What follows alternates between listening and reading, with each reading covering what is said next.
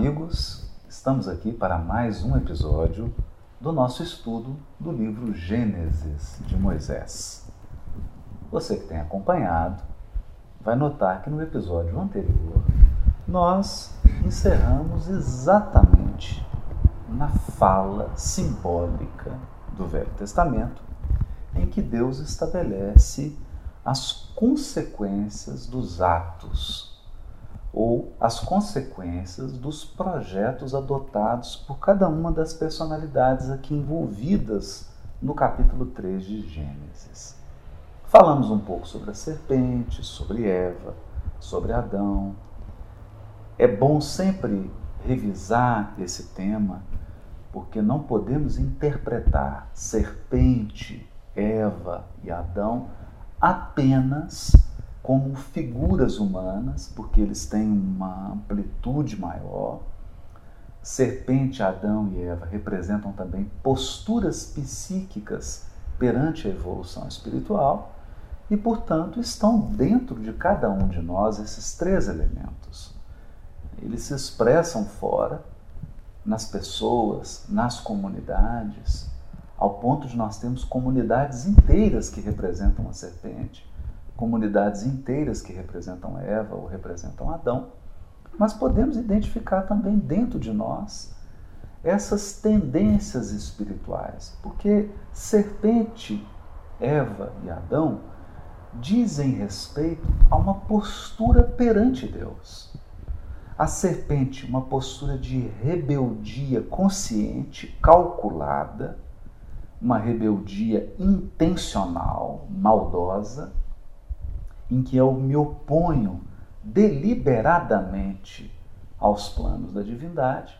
Eva, que é uma postura equivocada, mas estruturada na vaidade, no, orgulho, no egoísmo, na prepotência, na vontade de se sobrepor, mas não de uma maneira assim tão consciente a ponto de representar uma uma oposição intensa a Deus ou às leis divinas. A Eva fica naquele.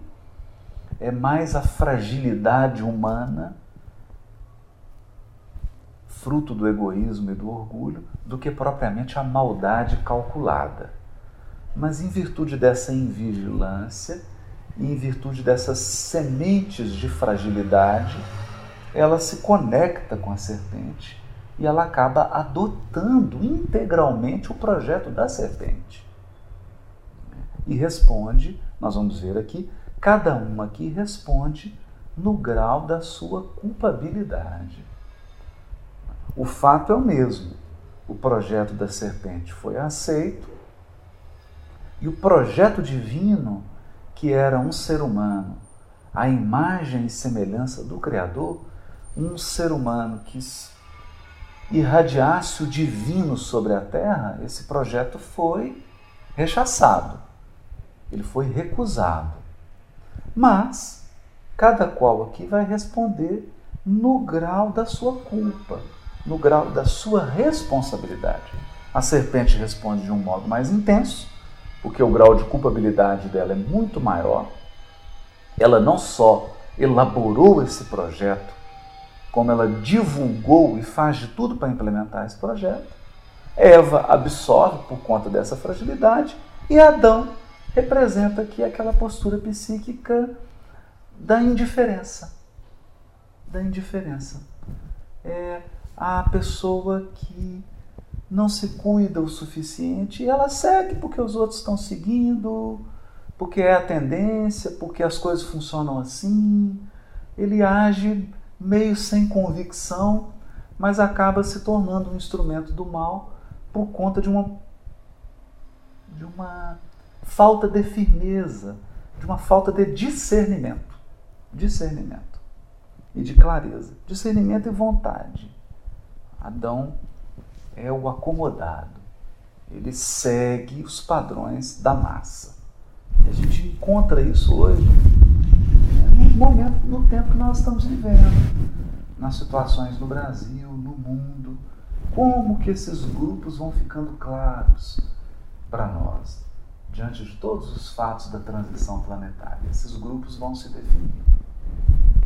Então a gente comentava, falando sobre a, a consequência imposta à serpente e basicamente qual é a consequência imposta à serpente?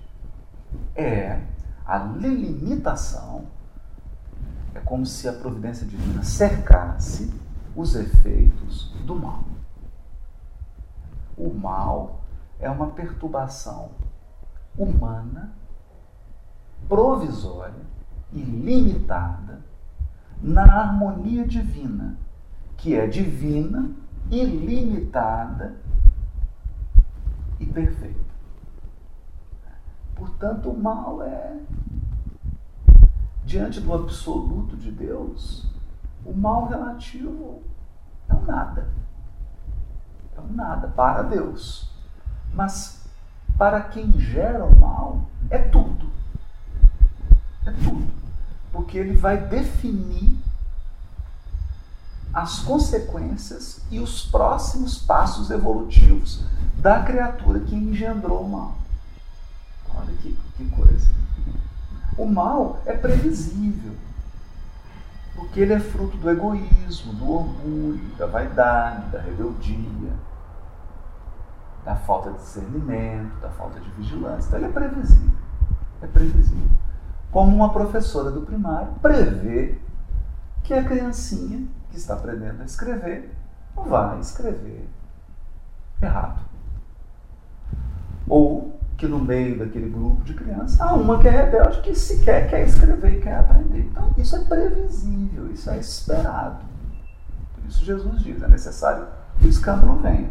Ele, é, ele faz parte do contexto, mas ai daquele por quem vem o escândalo porque a justiça divina impõe consequências a todos os atos, pensamentos, atitudes e palavras.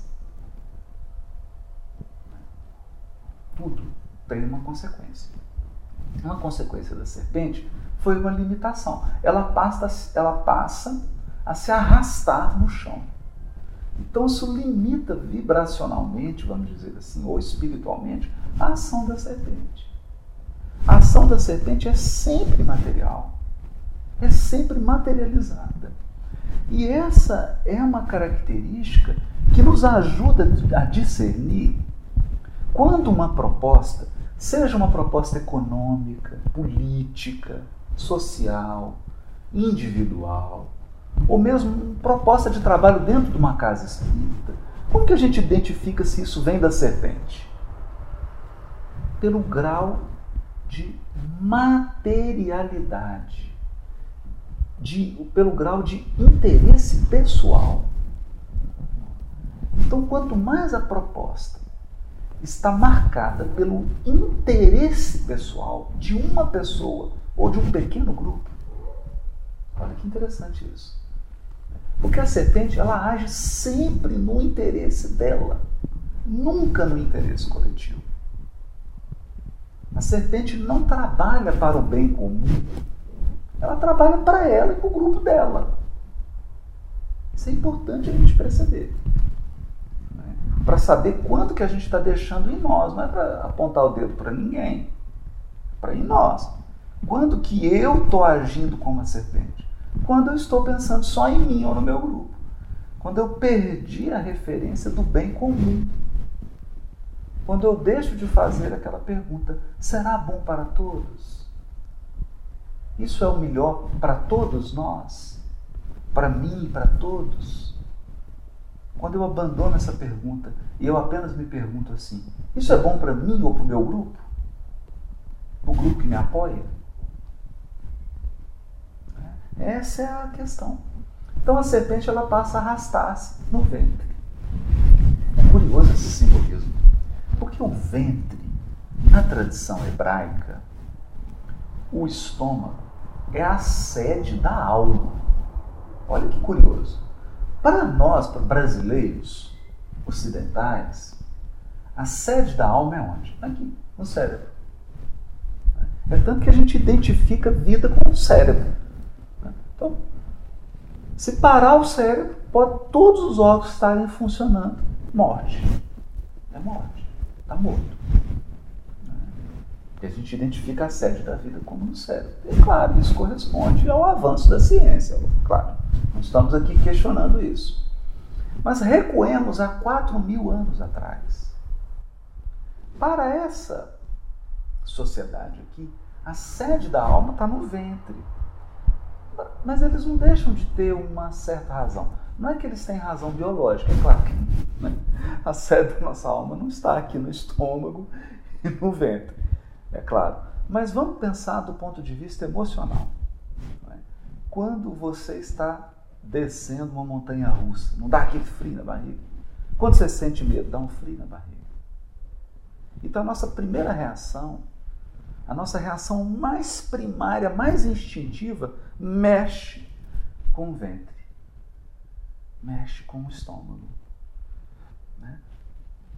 Tanto que a gente fala assim: nossa, minha barriga até doeu de tanto rir. Né? Então essas emoções muito básicas, elas vêm do ventre. O que está acontecendo aqui com a serpente? Onde estiver o vosso tesouro, aí estará o vosso coração. A serpente centralizou seus interesses na terra, na Adamá, na terra vermelha, no barro, no pó, naquilo que é perecível. E aí o que, que vai acontecer? Ela vai se arrastar sobre a terra. Significa que todas as suas emoções, toda a sua vida, todos os seus anseios, todos os seus sonhos desse grupo aqui, dessa postura da serpente, passam a ficar vinculados aos destinos do que é material, do que é forma. Aí o que, que acontece? Como a forma está sujeita à degradação, à morte, a desagregação, emocionalmente, a criatura que se identifica com essa proposta da serpente, ela está sempre instável. Ela vai criar um grau de insegurança máxima, um grau de desespero, porque toda a sua alma está identificada com o que é material. Como tudo que é material caminha para acabar, até uma lei da física, a segunda lei da termodinâmica. A matéria caminha para desorganização, para perda de calor, desorganização, entropia. Então, a gente consegue identificar isso na sociedade hoje, do mundo em transição. A sociedade atual é uma sociedade profundamente identificada com a serpente.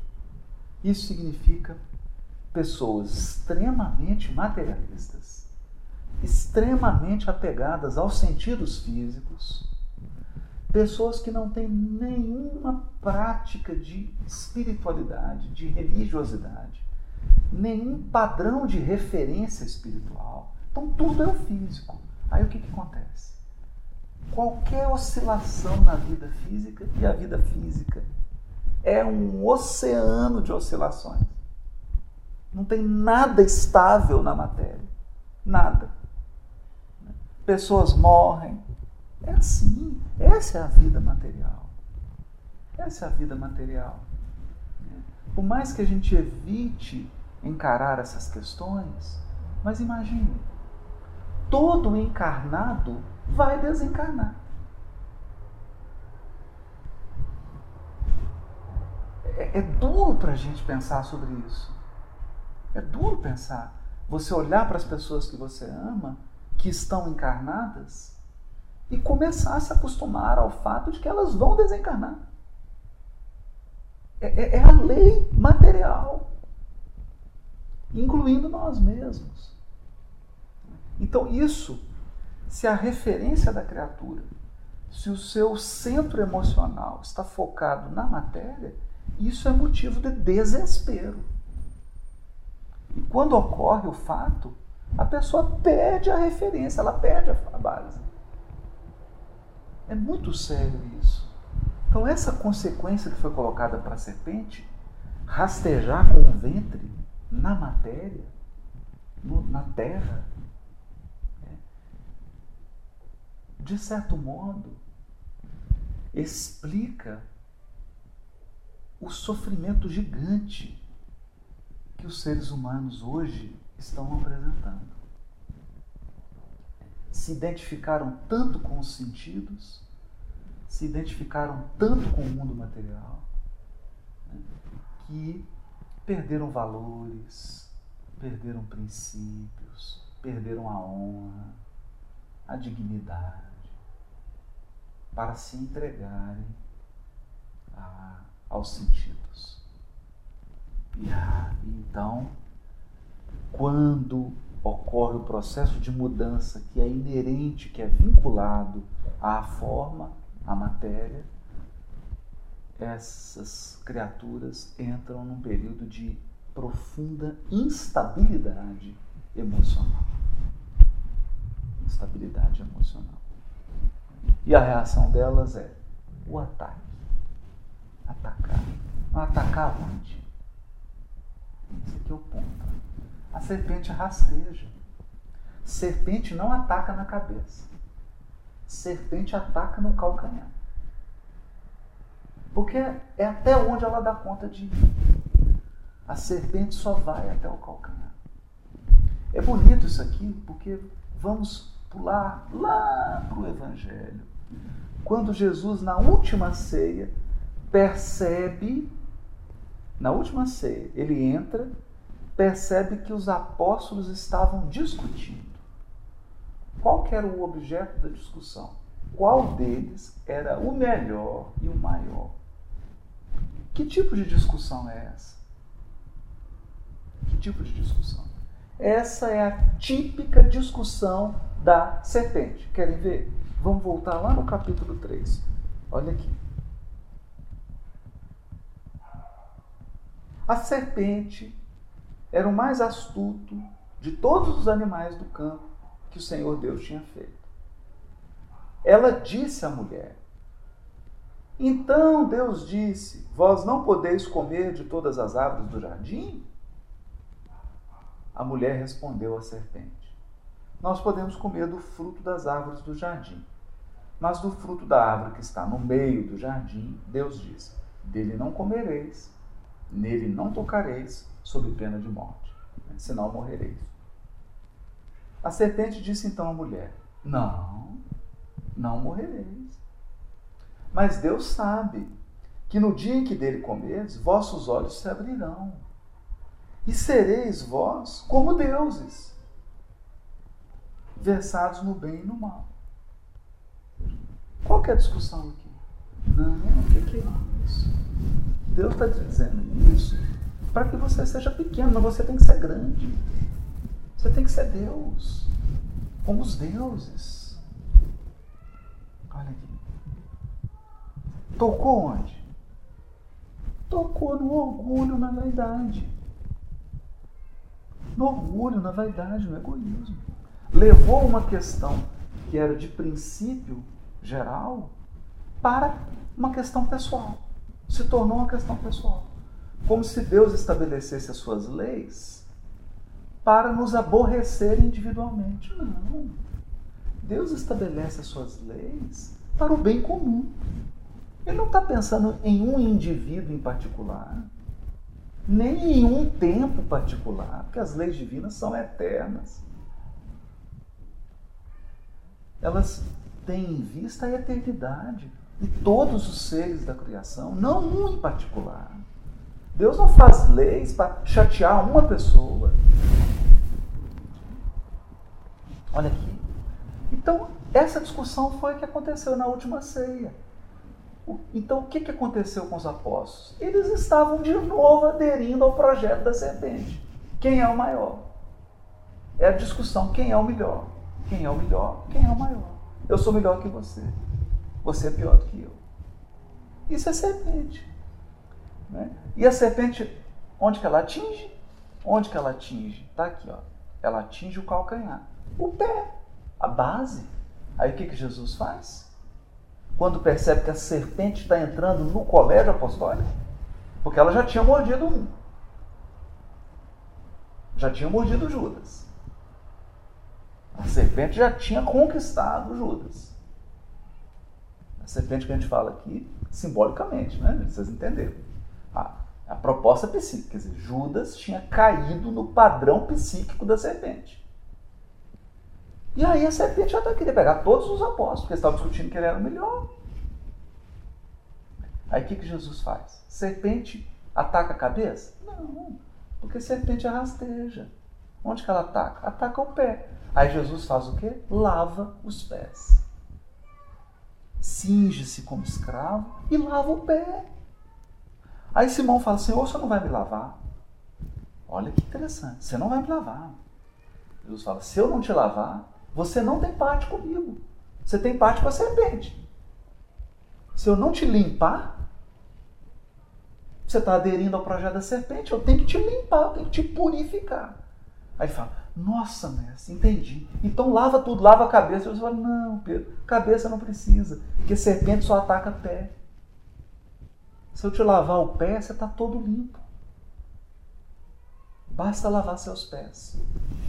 O Emmanuel comenta esse texto e ele vai dizer assim: os pés, a base da vida.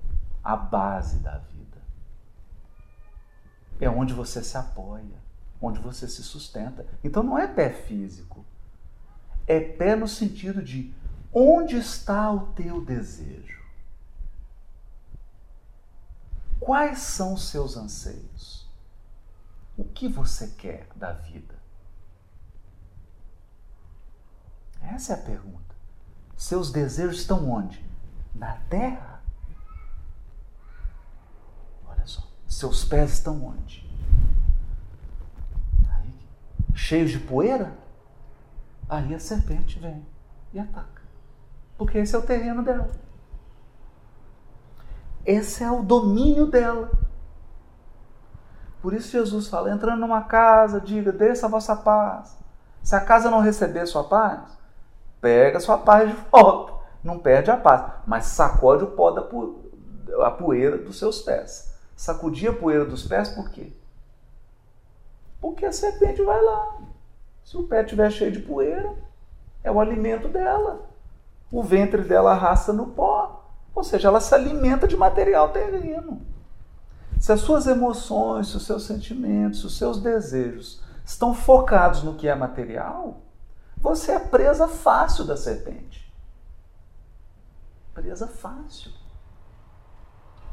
Emmanuel tem uma expressão que é muito interessante. Ele diz assim: Mas para os que estão afogados na carne, olha que coisa, afogados na carne. Porque nós, para evoluir, mergulhamos na carne. Mergulhar é uma coisa. O mergulhador ele vai até um ponto, ele sabe que dali ele se descer ele não pode mais, que ele morre. Ele volta, respira, mergulha de novo. E quem afoga? Quem afoga mergulha e fica, morre na carne. Quer dizer, ele está vivo biologicamente, mas espiritualmente ele está morto na matéria morto nos interesses corporais, nos interesses temporais da forma. Essa feliz expressão de Emmanuel, afogados na carne. Quem está afogado na carne é escravo da serpente. Então ela atinge o calcanhar. O calcanhar. E há uma inimizade aqui quando fala em inimizade, a gente precisa tirar o espírito da letra, porque a linguagem hebraica é uma linguagem pobre, não é igual a língua portuguesa, rica em adjetivos, advérbios, substantivos abstratos. Não. A língua hebraica, pouca coisa. Vocabulário pequeno, termos concretos. Então a gente precisa adaptar, porque a língua não tem aquela riqueza de nuance. Então, inimizade significa o quê? O projeto da serpente é adversário do projeto divino. Adversário em que sentido? Eles não se harmonizam. Eles se chocam. Se chocam. Por quê? Eu tenho aqui o universo. O projeto divino visa o bem de todos. O projeto da serpente visa o bem só dela. Como é que pode conciliar isso? Não tem como conciliar. É inconciliável. Inconciliável. Porque esse projeto aqui é o meu bem, ainda que o mal para todo mundo. Não tem como. O projeto divino é o bem para todo mundo. Como é que a lei divina vai admitir mal para os outros e bem só para um? Então ela privilegiaria algumas pessoas em detrimento de outras? Não pode. Isso não pode ocorrer. Uma coisa é alguém receber instrumentos que às vezes a gente interpreta como privilégio. Precisa tomar cuidado com isso. Às vezes a providência divina dá instrumentos para a pessoa, como na parábola dos talentos. Teve um que recebeu cinco talentos. Não é privilégio.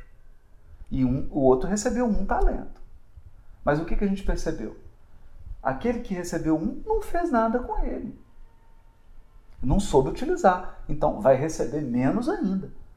E aquele que recebeu os recursos e atuou no bem vai receber mais. Porque quanto mais nós agimos no bem, mais recursos nós recebemos para agir no bem. Eu não estou falando de recurso material. Recursos espirituais, inspiração, amparo, apoio, orientação e tudo mais. Isso não é privilégio, isso é instrumento. Instrumento. No entanto, se quem recebeu começa a utilizar para o interesse pessoal, aí ele aí é retirado. Porque a lei divina não cria privilégios para ninguém. Não há privilegiados. Todos respondemos de modo igual. De modo igual. Então, há um inimizade. Os projetos são adversários. Isso é muito importante. Isso é muito importante, porque a serpente ela tem outros nomes. E esses nomes confundem muitas pessoas. A nós todos as pessoas eu estou me incluindo, confunde-nos muito. Porque nós somos criados ao longo de séculos numa tradição religiosa, acreditando, de uma maneira ingênua, que existe uma pessoa responsável pelo mal no universo inteiro. Pensa nisso. Então você pensa na Via Láctea. Bilhões de sistemas solares. E uma pessoa é responsável pelo mal na Via Láctea inteira. Só que não tem só a Via Láctea, tem bilhões de galáxias. Então tem uma pessoa responsável pelo mal nessas bilhões de galáxias. Faz sentido isso? Faz sentido? Faz sentido imaginar uma pessoa responsável por todo o mal do planeta Terra? Será? Faz sentido? Né? Então temos que tomar cuidado aqui. E a doutrina espírita nos esclarece. O mal é uma postura psíquica, não é uma pessoa. São várias. Somos nós mesmos. E a serpente vai receber um nome. Porque o projeto da serpente não é um projeto adversário do projeto de Deus ela não quer exatamente o contrário do que Deus quer. É adversário, no sentido de contrário. Como que é adversário em hebraico? Então, vamos fazer um. Não se assuste com isso. O seu time de futebol, não sei qual é, vai jogar com o adversário. Como é que você diz isso em hebraico? Meu time vai jogar com o adversário. Quem que é o adversário? Satanás. Gostou, né? Pois é, então você vai chamar o seu time adversário de Satanás. Satanás é adversário. É o adversário. E em grego? Como é que é adversário em grego? Diabolos. Passa para o latim e vira como? Diabo. Então, diabo, diabolos, Satanás, é adversário. Tudo que for adversário do projeto divino é diabo. Então, se eu estou aqui em casa, eu acabo de tomar o café, e aí eu tenho um sentimento que é contrário à lei divina, eu estou tendo um sentimento diabólico. Satânico. Parece duro dizer isso, né? É porque a gente imagina o Satanás, o diabo, geralmente é assim. Ele tem um pé de, de boi, um rabo, um chifre. A gente pega alguns animais, mistura e tem um imaginário do diabo, do Satanás. Né? E ele é, ele está fora, não sou eu. Né? Então fica difícil para a gente, mas é assim. Quando eu falo alguma coisa que é contrária à lei divina, por exemplo, quando eu uso a minha palavra para humilhar alguém, a minha palavra foi satânica. Foi uma palavra diabólica. Quando eu ajo em detrimento do bem comum, apenas em favor do meu interesse pessoal, a minha ação é diabólica, satânica. É isso, olha que coisa. Né? Ou seja, o diabo está no nosso pé, literalmente. Ele não está lá fora. Ele tem que ser esmagado pelos nossos pés. Então eu não vou combater o mal que está lá. O mal mais difícil de combater é o que está dentro de mim. O diabo mais difícil que existe é o diabo que vive em mim. Olha que, que profundo isso aqui. Muito profundo. Então, ele é o adversário, o grande adversário. Ele pode ser uma filosofia, pode ser uma teologia. Olha, o diabo pode ser um religioso. Alguém religioso que, em nome da religião, só pratica coisas contrárias à lei divina. Né? Então, o diabo pode ser um espírita. Olha que coisa isso. Pode ser um espírita. Se ele começa a agir, falar, se comportar e ensinar o que é contrário à lei divina. Ele é um diabo, um satanás. É sério isso. Traz a responsabilidade para a gente. Não para ninguém. Não apontar dedo para ninguém. Eu tenho que ficar vigilante comigo. Que esse é a serpente. Como é que eu identifico isso? Eu identifico da seguinte maneira: eu tenho um corpo que é material. Tenho cinco sentidos. Mas eu tenho um espírito, eu tenho um emocional, um psíquico.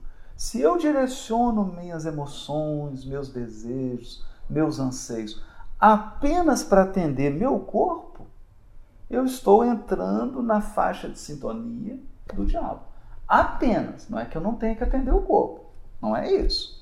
A pessoa espiritualizada é a pessoa que atende o corpo e o espírito. Está lá no Evangelho segundo o Espiritismo, no capítulo Sede Perfeitos, no item intitulado O Homem no Mundo. O que é a criatura espiritualizada? Os espíritos esclarecem. É aquele que cuida do corpo e cuida do espírito. Então, lá, os espíritos orientam que existem dois tipos de violência. Aquele que só cuida do corpo é uma violência e aquele que só cuida do espírito é outra violência. O equilíbrio está em cuidar adequadamente dos interesses corporais e dos interesses espirituais. Esse é o equilíbrio. Essa é a proposta. Mas aqui não. Aqui a proposta da serpente é materializar a criatura é torná-la cada vez mais grosseira, cada vez menos espiritual, cada vez mais distante da lei divina, cada vez mais distante das propostas divinas, puramente individualista, puramente egoísta, orgulhosa, prepotente, violenta. É isso. Essa é a proposta da semente. Então aqui a gente identifica, são os elementos para que a gente possa discernir. Discernir. Na seguinte ordem, isso está lá no livro dos Espíritos, questões 926 em diante. Kardec pergunta aos espíritos: abstração feita, olha que interessante isso, dos vícios e dos defeitos, qual é a marca da inferioridade dos espíritos? Então, vamos tentar dizer isso aqui na linguagem simbólica do Velho Testamento. A abstração feita dos vícios e dos defeitos, qual é a marca da serpente? Olha que interessante. Pô, abstração feita? É, porque se eu tenho vício, o que é o vício? O vício é algo, é um hábito. O vício é um hábito do qual eu não tenho mais controle, é ele que me controla. Né? Eu relaxei a minha vontade, na verdade eu tenho controle. Se eu acionar a minha vontade, eu paro. Se eu colocar a minha vontade para funcionar, eu paro. Mas eu relaxei minha vontade, minha vontade está embriagada. Aí eu fico com aquele hábito, aquele hábito me domina. Eu não, não, escolho mais. O hábito que toma conta de mim é ele que manda em mim. Eu não tenho mais autodomínio. Esse é o vício. Percebe que o vício ele é mais uma, uma falta de vontade do que maldade. Olha que interessante isso. E aí a pessoa entra no vício e dali ela caminha para o mal, porque o vício é uma porta para tudo mais. Tem também os defeitos, as imperfeições morais. As imperfeições morais são marcas da nossa inferioridade. Imperfeições morais. Quer dizer, tudo que é contrário à caridade. Mas tirando isso, tirando isso, tem mais uma coisa. E aí a gente identifica, os espíritos vão dizer, o interesse pessoal. Então, toda proposta que chega para a gente, toda proposta, nós possamos, podemos passá-la por esses três crivos. Então, digamos que alguém chega e diga assim: não, eu acho que para resolver esse problema do Brasil, nós temos que fazer isso. Aí você passa pelos três crivos. Essa proposta tem algum elemento de vício nela? Interessante isso. Que às vezes o que vem como uma proposta nova, na verdade é um vício histórico. Algo viciado. A pessoa está querendo que você entre em algo que você perca seu autodomínio e passe a ser escravo de práticas. É um vício? Tem algum conteúdo de imperfeição moral? Ou seja, tem humildade? Tem benevolência? Tem perdão? Tem bondade? Tem caridade? Ou não? Tem egoísmo? Tem orgulho? Tem vaidade? Tem violência? Tem... Então são imperfeições morais. Se essa proposta está cheia de imperfeições morais, ela é a proposta da serpente, ou pelo menos parcialmente da serpente, está misturado. Mas tem um terceiro elemento, o interesse pessoal. Essa proposta atende ao bem comum ou ao interesse pessoal de uma pessoa ou um pequeno grupo? Esses são os crivos. É os crivos para a gente detectar onde tem DNA de serpente, onde tem marca de serpente. E aí a gente consegue afastar. A gente consegue. Não, isso não isso não está certo. Isso não está certo. Isso aí está misturado. Ou essa proposta precisa ser melhorada, precisa ser depurada. Ela ainda não é a melhor. Porque ela está marcada ou pelo vício, ou pela imperfeição moral, ou pelo interesse pessoal. Pelo interesse pessoal. Essa então é a marca que a serpente deixa impressa são seus rastros, porque ela rasteja.